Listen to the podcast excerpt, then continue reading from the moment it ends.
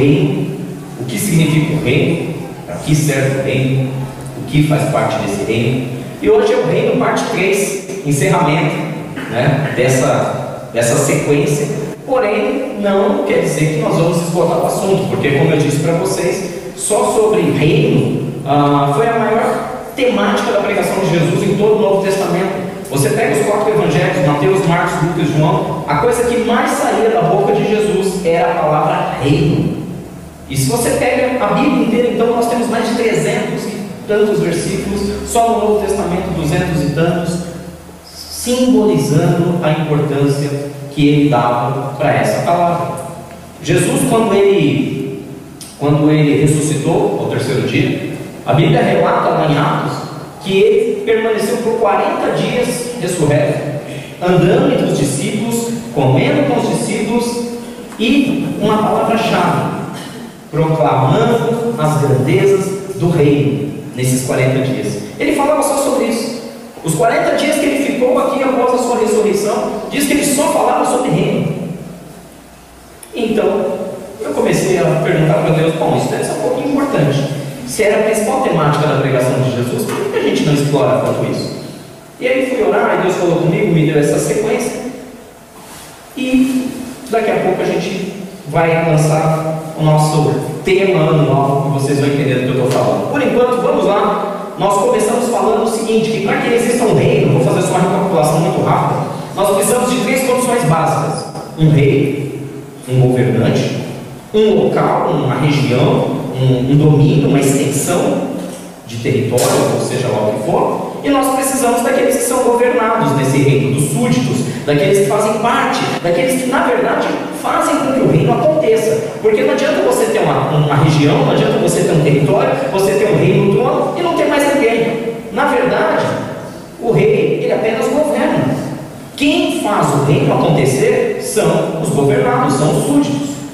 E nós vimos na primeira semana que esse rei, a que Deus se refere, é Ele mesmo, Ele é o Rei Supremo, é o Senhor de todas as coisas. Nós vimos a diferença entre um tirano, um dominador um rei.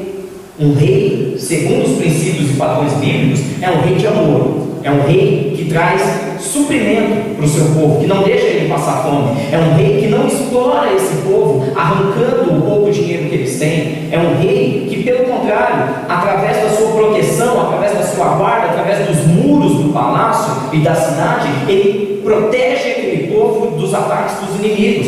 Este é o conceito bíblico de rei, um bom rei, um rei que se preocupa com o seu povo. E nós vimos isso na primeira semana. Na segunda semana, domingo passado, nós falamos um pouco local, a região. E eu não sei se vocês recordam, aqueles que estavam aqui ou aqueles que acompanharam pelo YouTube, que ah, o local não é necessariamente um local físico, mas o reino ao qual Jesus se refere, o reino de Deus, ele pode estar em qualquer lugar, desde que eu e você, como súditos, manifestemos esse reino. Então, o reino de Deus, eu ainda usei aquela expressão que eu e você, nós somos um território ambulante do reino de Deus. Aonde nós estivermos, nós somos a manifestação do reino de Deus. Nós podemos levar o reino de Deus no nosso trabalho, na nossa escola, na, não apenas na igreja. E eu não estou falando de falar de Deus. Vocês se lembram disso? Porque o reino de Deus não é comida, bebida, não consiste em palavras, mas em manifestação de poder. Então, o verdadeiro reino de Deus é quando você, através das suas atitudes, mostra que você é justo, mesmo que todo mundo seja corrupto ao seu redor. E olha o assunto está bem alto hoje, né? Essa semana, meu Deus, eu não vou entrar nesse assunto. Diante de Deus, hoje eu não vou falar disso. Não é para falar disso hoje. Nós já choramos muito pela nossa nação essa semana. Eu creio que cada um de vocês tem as suas angústias, as suas indignações, e não é para menos. Mas mesmo que todos sejam injustos, se nós formos justos no meio de uma geração injusta, nós estamos manifestando o reino de Deus. Se nós somos amorosos no meio de uma geração que é rancorosa, que é maldosa, nós estamos manifestando o reino de Deus. Então a região, o local aonde o reino de Deus se manifesta, é aonde eu e você estivermos, desde que nós estejamos dispostos a ser o reino de Deus, a levar o reino de Deus. E hoje, finalmente, nós vamos falar sobre os governados ou os súditos. E aí, que começa a parte mais legal, aquilo que cabe a mim e a você. Acompanha comigo. Só para lembrar, eu estou usando a versão, nova versão internacional da Bíblia. Acompanha comigo lá no livro de Hebreus, capítulo 12. Hebreus, capítulo 12, versículo 28 diz assim: Portanto, já que estamos recebendo um reino, com R maiúsculo, o reino de Deus, inabalável, sejamos agradecidos e assim adoremos a Deus de modo aceitável, com reverência e temor. Primeira condição. Primeira condição para que eu e você, como súditos desse reino, entendamos o que nós estamos fazendo aqui nessa terra, que isso aqui é passageiro, que isso aqui não é o nosso local definitivo, que aqui nós estamos literalmente aprendendo a cada dia, crescendo na presença de Deus a cada dia, para que nós possamos espalhar esse crescimento a outros. Quando a gente começa a entender isso, que esse reino não se abala, não tem um exército vai dominar esse reino, não tem uma outra nação que vai destruir esse reino. Quando nós entendemos isso, a primeira coisa que começa a acontecer com o súdito é um sentimento de gratidão, um sentimento de reverência, um sentimento de temor. Temor não de medo. Não confunda ter medo com temer. O temor, na verdade, quando a Bíblia se relata essa palavra, está dizendo de uma maneira respeitosa. Eu respeito, eu tenho temor a Deus, quer dizer, eu respeito a Deus por tudo que Ele é. Então, quando nós entendemos que o primeiro passo para sermos uns súditos desse reino é a simples gratidão. Gente, eu sei que a gente tem tanto problema no dia a dia. Pelo menos eu tenho, não sei vocês. Eu tenho alguns. Se você não tiver, me avisa que eu distribuo alguns, terceirizo, você pode começar a me ajudar, resolvendo um ou outro. Tem coisas que dá para terceirizar. Né? Vou te dar um exemplo. Ah, sei lá, estou lá com uma dívida, não tem problema, terceirizo para você. Não tem problema, basta você pagar as contas e aí pronto, está terceirizado. Tem problemas que realmente tiram a gente do foco. Sim ou não? Não tem aquele problema que você vai dormir e fica com aquilo na cabeça? Puxa vida, como que eu vou resolver isso? E às vezes você pode ser que fique tão aflito que até perca o sono por causa desse problema. Qual é o grande segredo? Se nós começarmos a olhar para os problemas ou os momentos difíceis, a primeira coisa que a gente perde é a gratidão. Pode reparar isso. Às vezes você tem uma casa legal, teus filhos são lindos, saudáveis, super exemplo, os filhos que você pediu a Deus, Está tudo. Se alguém olha de fora a sua vida, fala, eu queria ter a vida dessa pessoa. Mas, como cada um sabe onde aperta o seu carro, você está lá com um problema ou outro específico, e aquele problema começa a tomar tanto a sua atenção, começa a roubar tanto as suas energias, que você deixa de ser grato por aquilo que você já tem. É assim, não? Será que nós estamos realmente conseguindo ser gratos? Será que a gente consegue acordar de manhã? Vamos supor que amanhã vai vencer a, sei lá, a parcela do não sei do que e, o, e o valor é alto e você não tem dinheiro para pagar. E aí nós acordamos de manhã e ao invés de ficarmos, Deus, obrigado pelo que eu já conquistei, nós ficamos, puxa, mas eu vou perder isso. Ah, mas eu não consigo aquilo. Infelizmente o ser humano é assim, já reparou? Já reparou? O problema nos faz perder agradecimento, a gratidão, a gratitude. Os problemas vêm de tal maneira que nós esquecemos que nós temos muito a agradecer. Eu, particularmente, tenho muito a agradecer. Eu tenho muito a agradecer. Só o fato de estar aqui hoje, com cada um de vocês, eu tenho muito a agradecer. Minha casa, minha família, tudo. Que Deus tem me dado, minha carreira, tudo. Eu sou injusto se eu olhar para o tamanho dos problemas que são ridículos, comparativamente falando, aquilo que Deus já fez, eu sou muito injusto se eu ficar reclamando. Então, o primeiro conselho que eu te dou da parte de Deus nessa manhã é exatamente isso. Os problemas vêm, vêm. Jesus avisou: nesse mundo você vai ter aflições, não vai ser moleza, mas tenha bom ânimo, porque Ele já venceu o mundo e nós também venceremos. Agora, deixa muito claro uma coisa: se nós estamos recebendo o reino inabalável, sejamos agradecidos. E assim, adoremos a Deus. Começa agradecendo, muda a tua rotina, muda a sua maneira de pensar. Muda.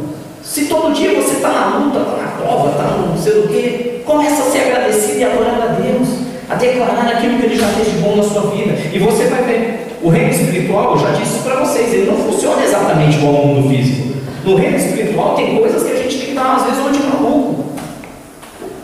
O problema está lá. Você está vendo o problema.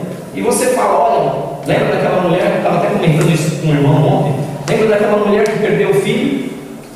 Que o filho morreu e que então ela mandou ir atrás do profeta para que o profeta pudesse orar pelo filho. E aí ela encontrou alguém no meio do caminho e o camarada perguntou: Vai tudo bem? Está tudo bem? E a mulher tinha acabado de perder o filho ela pegou e respondeu: Está tudo bem. E alguém fala: Não, essa mulher é maluca. O filho dela acabou de morrer. Como que está tudo bem? Ah, então ela foi mentirosa? Não. Ela fez uma declaração por fé. Isso é diferente. Ela disse: Vai tudo bem. E quando ela chegou no profeta, aí sim, ela abriu o coração, ela sabia com quem ela tinha que falar. E ela falou com aquele homem e falou: Olha, Deus me deu um filho, mas Deus tirou meu filho. Aquele homem recebeu uma direção de Deus, orou pelo filho dela e o filho dela ressuscitou.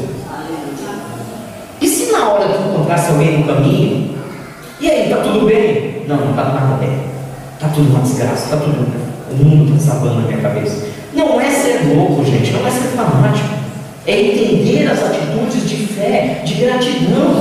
E mesmo que venham problemas maiores do que às vezes a gente está esperando, olhar por outra perspectiva. Olhar não aquilo que você ainda não tem.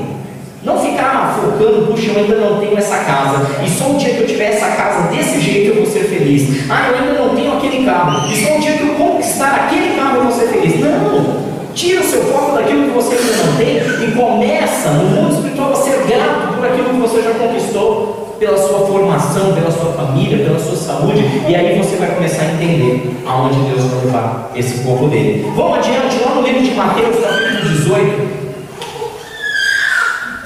Mateus capítulo 18 tem outro conselho sobre nós súditos. Gente, só para vocês terem ideia, como eu falei, são mais de 200 versículos. Fique tranquilo, não tem como a gente ler tudo isso hoje. Eu separei pouquíssimos para a gente bater um papo sobre esse assunto. Os discípulos estavam perto de Jesus e fizeram uma pergunta muito interessante para ele. Mateus 18, versículo 1 a 3 diz assim: Naquele momento, os discípulos chegaram a Jesus e perguntaram: Quem é o maior no reino dos céus? Olha a pergunta dos camaradas. Chamando uma criança, colocou-a no meio deles e disse: Eu asseguro que, a não ser que vocês se convertam e se tornem como crianças, jamais entrarão no reino dos céus. Mateus 18, 1 ao 3. Olha que interessante. O reino de Deus não é lugar para disputa. Não é lugar para não ser melhor que o outro, ser maior que o outro. Jesus comparou o reino de Deus com o corpo e a igreja com um corpo físico. Não dá para dizer que o teu olho é mais importante que, que a sua mão. Qualquer um que você perder, você vai ter uma perda de qualquer maneira. Você vai ficar, literalmente, vai se tornar um portador de necessidade especial. Seja o que você perder. Não dá para a gente ficar contabilizando, não, não, o dedinho vale menos do que o dedão, porque o dedão ele, ele é mais utilizado para fazer pinça, para pegar, para segurar. Mas o dedinho tem a sua importância. E dentro do corpo e dentro do reino de Deus é assim que funciona. Não dá para dizer quem é maior, quem é melhor. Eu não sou melhor que vocês de nenhuma maneira, só pelo fato de eu estar aqui em cima. Eu não posso entender isso dessa maneira, porque Deus deixa claro que não há maior, não há menor. Há quem está no reino ou quem não está no reino. Só há um maior, e esse maior é o rei. Abaixo do rei, ele não tem uma hierarquia de, olha, esses aqui são condes, esses são duques, esses são. Não. Ou é o rei e o seu povo, ou não é nada. E ele pega e explica isso: olha, vocês estão tão preocupados para saber quem é melhor que quem? Traz uma criança, põe aqui. Está vendo essa criança? Se vocês não fizerem igual ela, não se converterem, o que significa essa palavra conversão? Às vezes muito mal entendida dentro das igrejas, vira religiosidade, né? Parece que conversão é mudar de religião, não tem nada a ver. A conversão é você estar indo no caminho e você faz uma conversão à esquerda, faz uma conversão à direita, você muda a sua rota, você muda o seu caminho, você muda as suas atitudes, Você muda a sua maneira de pensar e de lidar com Deus e com a sociedade que está ao seu redor. E aí ele fala: se vocês não se converterem, não mudarem de direção, de atitudes, e não se tornarem como crianças, jamais vocês vão entrar no reino dos céus ou no reino de Deus. O que, que isso quer dizer para a gente nessa manhã? Pega uma criança de, vamos, vamos usar o nosso exemplo aqui, 3 anos de idade, já que a igreja está fazendo 3 anos. Uma criança de 3 anos de idade. Eu acho que o melhor exemplo aqui, os pais estão aqui, o Cláudio e a Carminha, é a Mafê. A Mafê nasceu, acho que uma semana antes né, da abertura da igreja. Ela tem exatamente 3 anos. 3 anos. Você pega uma criança de 3 anos. Existe ganância nessa criança? Não tem como. Existem dúvidas na cabeça dela? Medos? Ai, será que amanhã eu vou ter? Será que, será que eu vou conseguir o emprego que eu, que eu tanto almejo? Qual é a melhor característica de uma criança que pode servir de exemplo para nós? Eu acho que a grande palavra que eu estou buscando é confiança. Ela confia. Se o pai dela pendura ela aqui nessa estrutura metálica e fala, pula que eu te pego, não precisa pular muito, né? ele é grande, ele só estende a mão e segura. Mas se falar pula que eu te seguro, ela acredita, ela pula. E ele segurou, obviamente. Se falar para ela, uma fé vai ali dentro da, da cozinha que tem um, um chocolate esperando, nem passa pela cabeça dela que pode ser brincadeira. Ela vai correndo. Porque ela sabe que vai ter um chocolate esperando. Mesmo que alguém engane ela e não tenha. Vocês estão entendendo onde eu quero chegar? Uma criança, ela simplesmente confia a ponto de não colocar os seus medos, as suas dúvidas, colocar os seus anseios. E lógico que não tem como ter maldade numa criança. Como que você vai encontrar maldade numa criança dessa? E é isso que Jesus está dizendo. Vocês querem ser súditos desse reino? Vocês querem fazer parte do reino dos céus? Então é necessário começar a mudar o seu pensamento. É necessário. Ah, então eu vou ser bobo, pastor. Vai todo mundo me enrolar aí fora. Não. Tem uma palavra interessante. Lá em 1 Coríntios 3, não está aqui, dizendo que o amor é o dom supremo. E diz que o amor tudo sofre, tudo crê, tudo espera, tudo confia. Dizendo que mesmo que venham a te enganar, se você tem atitude de amor, a justiça voltará para você. É uma lei, a lei espiritual mais simples do mundo, em qualquer lugar, em qualquer época. Lei de semeadura, você planta abacaxi, vai ter o quê? Banana. Não tem como. Se a semente é de abacaxi, vai nascer abacaxi. É uma lei espiritual também. Se você planta confiança, se você age com uma atitude como uma criança, de amor, de não ser uma pessoa. É, às vezes a criança é egoísta, né? às vezes ela quer aquele brinquedo para ela. Já, foi, já tem experimentos comprovando, experimentos mesmo, comprovando, que isso acontece muito do meio ambiente que essa criança é conduzida. Se ela é colocada no meio ambiente onde os pais não ensinam ela a compartilhar, cada vez mais ela vai ficando egoísta. Experimentos por outro lado. Semana, três semanas atrás nós tivemos lá a hamburgada do bem, aqui em Barueri, e vocês participaram disso. E eu vi que o pessoal da hamburgada colocou um vídeo muito interessante, no qual eles colocaram duas crianças na mesma sala. Eu acredito que aquelas crianças deviam ter sete, oito anos, talvez. E eles colocaram duas crianças com duas carteiras e uma, uma bacia, uma espécie de bacia cobrindo uma bandeja para cada um. Quando eles tiravam aquelas bacias, uma criança tinha um lanche e a outra não tinha nada, tinha um prato vazio. Em questão de minutos, colocaram uma câmera e ficaram filmando aquelas crianças. Bastava os adultos saírem da sala, a criança olhava, ah, eu não tenho, ah, você quer o meu? E eles repartiam. E eles começavam a dar metade do lanche uma para outra. E fizeram isso com várias crianças. E todas essas crianças fizeram, tiveram a mesma atitude. Quando viram que eles tinham lá um lanche, tinham um hambúrguer, e olhavam para o coleguinha do lado e falavam, ele não tem nada, a primeira atitude era, puxa, você não tem? Mas você quer? Você tem certeza que é mesmo? Quer? Então troca. Fica com metade do meu. Por quê? Por que, que a criança ainda consegue fazer isso? Porque ela confia, ela não está preocupada se amanhã vai faltar. Ela não está preocupada se ela, ah, será que alguém vai me dar um outro lanche? Será que se eu compartilhar o que eu tenho, não vai fazer falta? Isso nos leva ao próximo texto, lá no livro de Mateus, capítulo 6.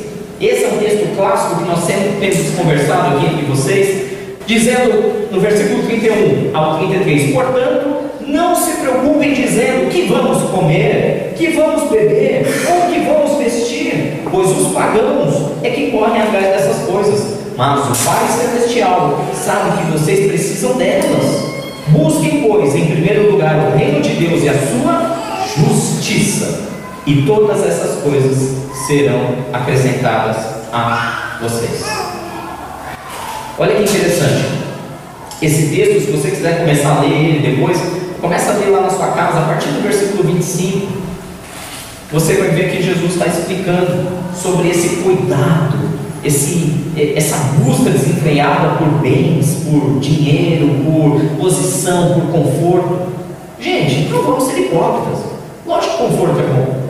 Lógico que é bom. Mas ele culmina essa mensagem dizendo exatamente o seguinte: o problema não está no dinheiro, não está principalmente no dinheiro que é ganho licitamente, que é ganho trabalhando, que ganho fazendo a sua parte, contribuindo para a sociedade com seus impostos. O problema está quando você começa a colocar a sua confiança no recurso, no dinheiro. Porque o que acontece quando você coloca a sua confiança no recurso? Você coloca tanto a sua confiança no teu trabalho, na tua empresa, no teu negócio, na tua posição social, que quando por algum motivo aquilo começa a desmoronar, você perde o chão. Você não tem mais estrutura para lidar com o que está ao teu redor. E o que Deus está dizendo é: tire a sua confiança disso.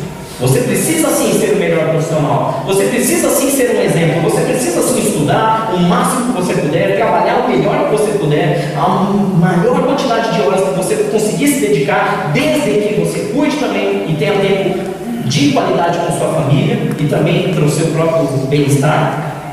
Porém, ele fala: não fique preocupado, confie mais. Quer participar do reino? Quer ser parte do reino? Comece a confiar mais. Você não está fazendo o seu melhor? Ah, pastor, mais ou menos, então aí é outra história. Se você não se dedica, é outra história. Isso é tema para outra conversa nossa. Mas se você faz o seu melhor, se você se qualificou, se você foi atrás, se você usa o seu tempo de maneira hábil, se você sabe o que está fazendo, está trabalhando, ah, pastor, eu estou numa fase terrível, estou desempregado. Tá bom, essa é a melhor hora para ver essa palavra. Faça o seu melhor, prepare os seus currículos, envie para onde você tiver que enviar, converse com quem tiver que conversar, mas confie, descanse. Não fique entrando em pânico, ai, amanhã, amanhã, semana que vem, mês que vem, como que eu vou fazer? É assim que vai funcionando. Porque quando nós buscamos primeiro o reino de Deus e a sua justiça, as demais coisas vêm. As demais coisas vêm. É outro segredinho espiritual. O reino de Deus funciona assim. Para que eu consiga, para que eu consiga adquirir as coisas que eu quero, eu tenho que dar mais valor ao reino. A justiça de Deus, o que é justo, o que é reto, o que é bom, o que é amável, o resto vai acontecer. Pastor, mas isso na teoria é muito bonito, concordo. Vamos entrar um pouco mais fundo nisso aqui então. Na teoria isso aqui é lindo, na prática é difícil, não é? É difícil deixar a ansiedade. É difícil. É difícil largar aqueles medos, aqueles pensamentos. É por isso que Deus está falando. Ele quer nos colocar em primeiro lugar no reino. É interessante que ele usa coisas bem supérfluas aqui, né? Comida, bebida, roupa. É lógico que não é essa a nossa preocupação no dia a dia. Mas nossa preocupação acaba se, se, se, se transcrevendo também em coisas materiais, em empregos, em salários, em conquistas, em casas. Uh, e muitas vezes a gente coloca preocupações demais numa coisa que era só ser igual uma criança. Será que a. Vamos usar o nosso pequeno exemplo aqui. Será que a Mafê está preocupada se vai ter comida em casa amanhã? Ela vai deixar de dormir hoje por causa disso? Não vai. Ela não quer nem saber. Vou dar um exemplo bobo. Não quero ensinar ninguém como tem que criar seus filhos, até porque eu nem filho tenho ainda. Não sou, não tenho nem moral para falar sobre isso. Mas eu vejo as pessoas naquele pânico, né? Meu Deus, eu vou ter um filho, ou ah, eu quero ter um filho, mas eu fico pensando nas contas, nas fraldas, na escolinha. Olha que é muito dinheiro, não. Melhor, não sei, acho que às vezes é melhor nem ter, porque é tanto dinheiro que tem que gastar com isso. Qual é a sua memória mais antiga? Quantos anos você tinha quando você já lembra de alguma coisa assim? Quem arrisca dizer? Os quatro? Quem mais? Quem dá mais na mesa? Cinco? Quem mais? Sua memória mais antiga, puxa aí, uma coisa, puxa, quando eu era criança, a memória mais antiga que eu tenho de mim mesmo, eu tinha quantos anos? Três? Sete? Gente, que seus filhos estão preocupados se vão usar a fralda Z? Você acha mesmo que eles estão preocupados se vão estar na, na escolinha que custa 4 mil reais por mês ou se vai estar na creche que custa 500? Eles vão nem lembrar. Nós colocamos, às vezes, muita, muito valor em coisas que não vão mudar a vida deles em quase nada. É diferente, à medida que eles crescem, eles adquirem consciência, está mudando o caráter, é lógico que você vai procurar sempre o melhor local para ele estudar. Se você tem recursos para colocar numa creche de 4, 5 mil reais, ótimo, põe então. Porque vai dar toda a atenção que você precisa. Mas pare de se preocupar com coisas que, que a criança não vai nem. Ela não vai nem. Você acha que ela vai, olha, meu pai, puxa, meu pai, meu pai paga 4 mil reais por mês para mim. Está nem aí, ela quer brincar, dormir, acordar, correr, chorar. É isso que ela quer fazer. Por isso Jesus fala que nós temos que ser como criança. Faça o seu melhor, divirta-se enquanto está fazendo, eu esqueci de falar disso, porque se tem uma coisa que criança é bom fazer é aproveitar o tempo e se divertir bastante. Não fique com o tempo ocioso, ah, choramingando. Não, vai rir, vai se divertir, vai brincar com o que Deus está te oferecendo. E também confie mais, a ponto de abrir mão desses medos e deixar que Ele resolva. Eu, eu, eu, eu não, é, Às vezes, quando eu me pego pensando como vai ser, como não vai ser, aí eu paro tudo e falo: o que, eu estou fazendo?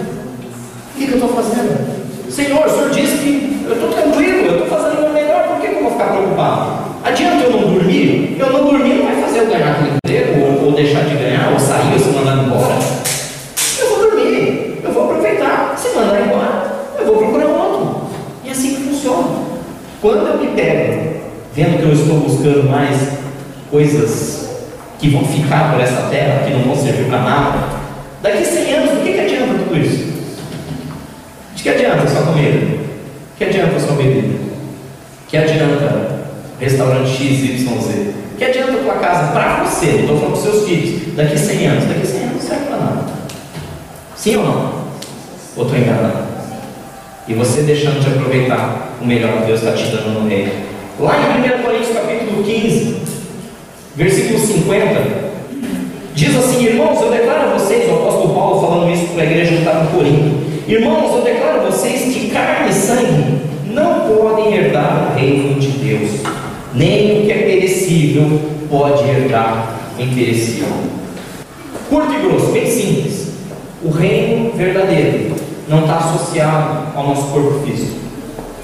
O reino verdadeiro não está associado às nossas habilidades ou inabilidades, às nossas vantagens, habilidades ou defeitos físicos. Não tem nada a ver com isso. Tem gente que está tão frustrado, né? Ai, porque eu estou gordinho. Ai, porque eu queria ser mais alto. Ai, porque eu queria ser mais baixo. Eu queria ter cabelo liso. Eu queria ter cabelo preso. Eu queria não sei o quê. E o reino não tem nada a ver com isso. O reino não tem nada a ver com isso. Aceite. Aceite. Aceite o território ambulante que Deus te deu. Se alegre nele. Lógico, você tem todo o direito de dar uma incrementada, né? Você pode trabalhar em cima. Vai, vai fazer plano alimentar, vai fazer academia, faz o que você quiser, desde que te traga felicidade, desde que te realmente um prazer lícito. Cuide bem do seu corpo, mas entenda uma coisa, que o reino de Deus não está associado a isso. O reino de Deus ele é literalmente um reino eterno, um reino espiritual, e que não adianta, que nós não vamos conquistar ele na, na, na coisa humana, na carne, no sangue. Nós não vamos entrar em corpo físico. E aí, se você continuar, olha o que fala lá em Gálatas, capítulo 5, do versículo 19 a 21. Paulo agora é um pouco mais duro. Ele fala: não só valorizam demais o corpo, como acabam muitas vezes dando vazão aos desejos do corpo. Ele diz: ora, as obras da carne são manifestas e são imoralidade sexual, impureza, libertinagem, idolatria e feitiçaria, ódio, discórdia, ciúmes, ira, egoísmo, dissensões, facções e inveja, embriaguez, orgias e coisas semelhantes. Eu os advirto, como antes já os adverti, aqueles que praticam essas coisas não herdarão o reino de Deus. O que, que, é isso? É uma lista de quem entra, quem, quem sai, quem fica dentro, quem fica fora? Não. É mais do que isso. São conselhos de que, se a gente realmente quer fazer parte de um reino eterno, nós temos que rever alguns valores da nossa vida. E é lógico que aí o pessoal fica muito naquela coisa mais de religioso, né? Ah, beber, ah, não sei o quê, ah, vai, vai. vai muito além. Tudo aquilo que incita o teu corpo à ira, a inveja, a discórdia. Engraçado, ninguém fala disso, né? Às vezes a pessoa que está, sei lá, talvez fora das portas de uma igreja pense, ah, eu, eles falam tão mal, né, que, faz isso, faz aquilo, que bebe, que fuma, que faz sei lá o quê, e então é melhor eu nem participar, porque lá os caras são santos. Duvido alguém aqui dentro que nunca ficou com ira, com ciúme, com inveja, nunca foi egoísta. Gente, não tem, não tem proporção. Eu, eu já falei isso numa pregação aqui alguns meses atrás, alguns ficaram até meio assustados. Eu sou tão pecador quanto cada um de vocês, porque não tem escalonamento. Quer dizer que a embriaguez é um pecado maior do que o cara que tem inveja? Não, é tudo no mesmo nível.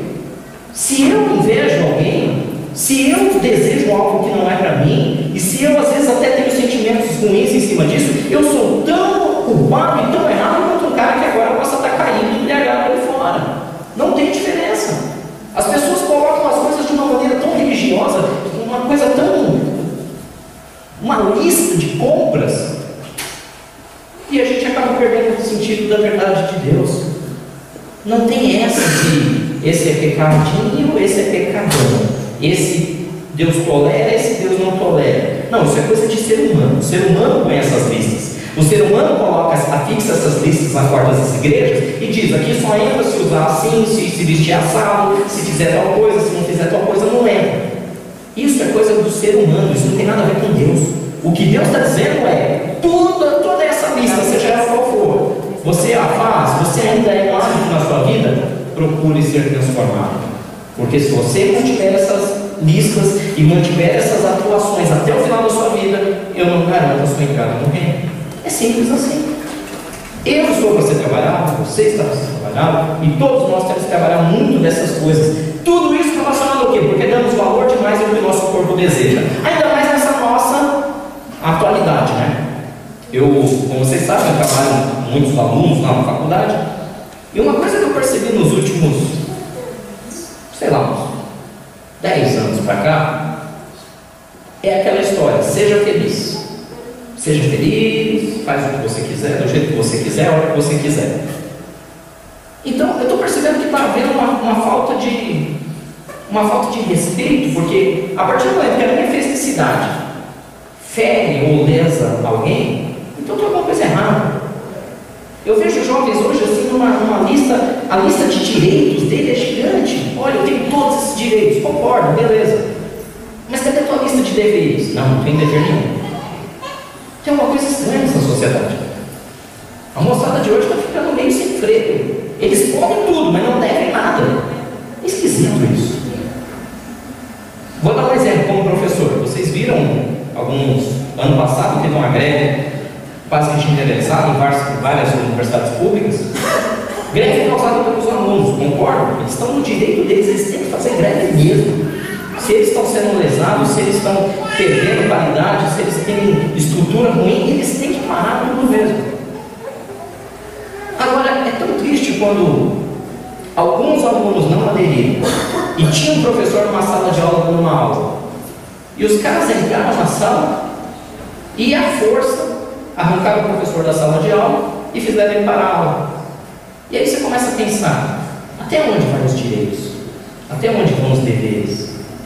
Eu falo isso hoje como professor. A gente sabe que dentro da sala de aula ele é uma autoridade indiscutível. Às vezes os nossos direitos estão sobrepondo os deveres ou está ferindo o direito de outro.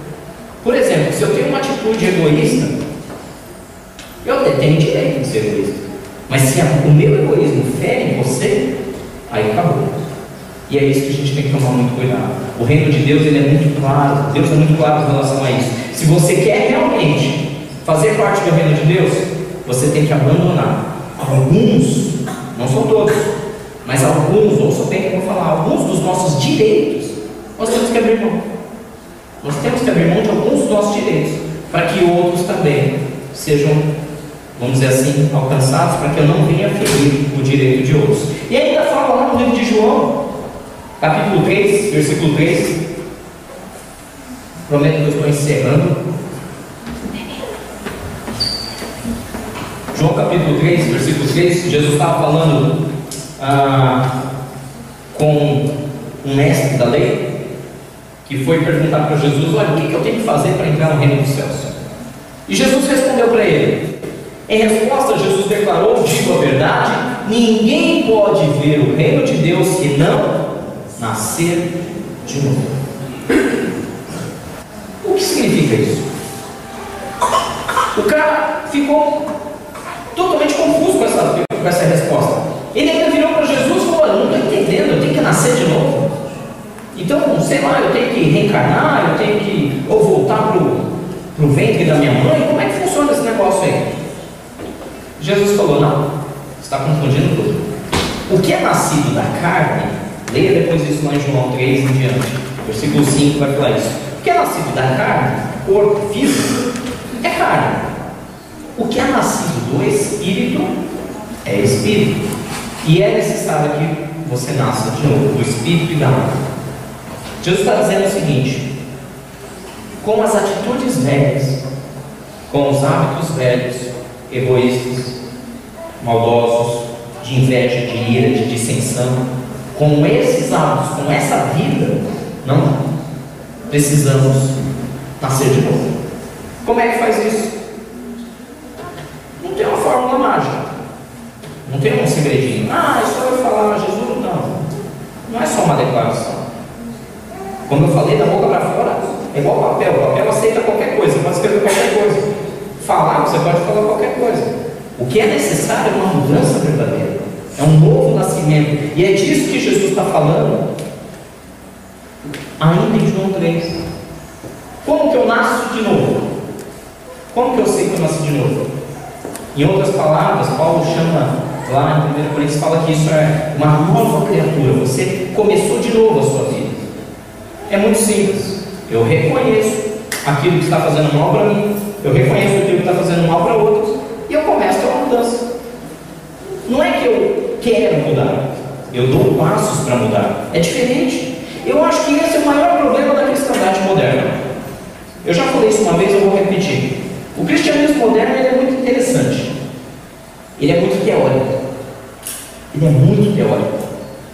Todos aqueles que todos não, mas um grande número daqueles que se intitulam cristãos nos dias de hoje, eles são ótimos conhecedores da teoria, da teoria bíblica, são ótimos conhecedores de eh, teologia, são ótimos conhecedores de como funciona o mundo, mas eles não são práticos, eles não executam, eles não praticam aquilo que eles falam, eles não praticam aquilo que eles dizem crer. Gente, vamos ser honestos, qual é o maior problema? Eu falo por mim, eu quando eu tive alguns problemas e eu precisava encontrar Deus, eu confesso para vocês que uma igreja protestante foi a última porta que eu entrei. Ah, por quê? Porque eu não queria entrar lá. Vamos ser honesto. Por que eu não queria entrar por lá? Não, causa da hipocrisia que eu via aqui dentro. Fala uma coisa e faz outra. Fala uma coisa, mas rouba dinheiro do outro. Fala uma coisa, mas está lá, dando um mau exemplo. E o último lugar que eu pensei em entrar, olha, foi quando não tinha mais jeito mesmo. Falei, não, já, já procurei aqui, fui adepto de religiões diversas. E por fim eu falei, olha, por necessidade eu vou dar esse passo. Por pura necessidade, porque eu não quero. E eu entendo, eu entendo a maioria das pessoas que não querem entrar com a porta, porque eu já senti esse sentimento. Por quê? Porque conhece as escrituras, conhece o que deveria ser feito, mas não pratica. Quer um exemplo melhor? Já ouviu falar num nome chamado Eduardo Cunha? Eu disse, não vou falar de política hoje. Só perguntei se vocês conhecem um cara chamado Eduardo Cunha. Sabe, né? Sabia que ele é evangélico? Dá raiva, não dá? Não dá bastante. Não dá um sentimento de fã, não é? É muito na minha cabeça. Eu só, tô, eu, só citei o nome dele porque ele está preso, tá? não vou nem falar dos que não estão.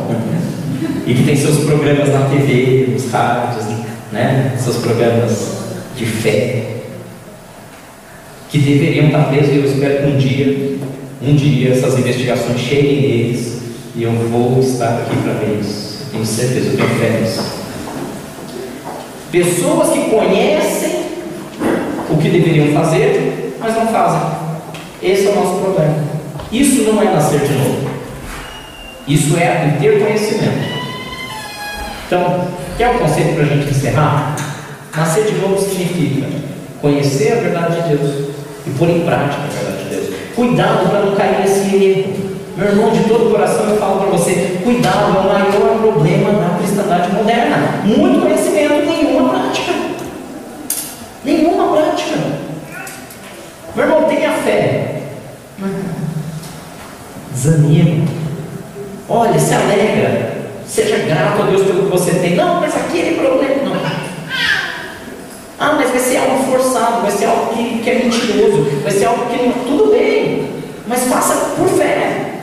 Põe o problema de lado e vai agradecer pelo que você já tem. Quero ver se Deus não começa a transformar essa situação. Desde que você seja sincero, você lute contra isso. Comece a mudar as atitudes. Ah, mas não é uma coisa natural. Eu não disse que é natural. Eu não disse que alguns partos, alguns nascer de novo. Isso aqui agora são grifos meus, né? Talvez tenha que ser uma cesariana. Nem sempre vai ser algo natural nascer de novo. Às vezes você vai ter que se forçar, você vai ter que se policiar, você vai ter que se controlar, você vai ter que falar menos, você vai ter que ouvir mais, você vai ter que se bravejar menos, sei lá o que você vai ter que fazer. Mas no fundo, no fundo, o Espírito Santo já tem falado com cada um de vocês o que precisa ser mudado. Não é roupa, não é uma mudança de religião, é uma mudança de atitude, e para isso tem que nascer de novo. E só pelo Espírito de Deus dá para fazer isso. E você trabalhando em cima desse processo. E eu queria encerrar com isso.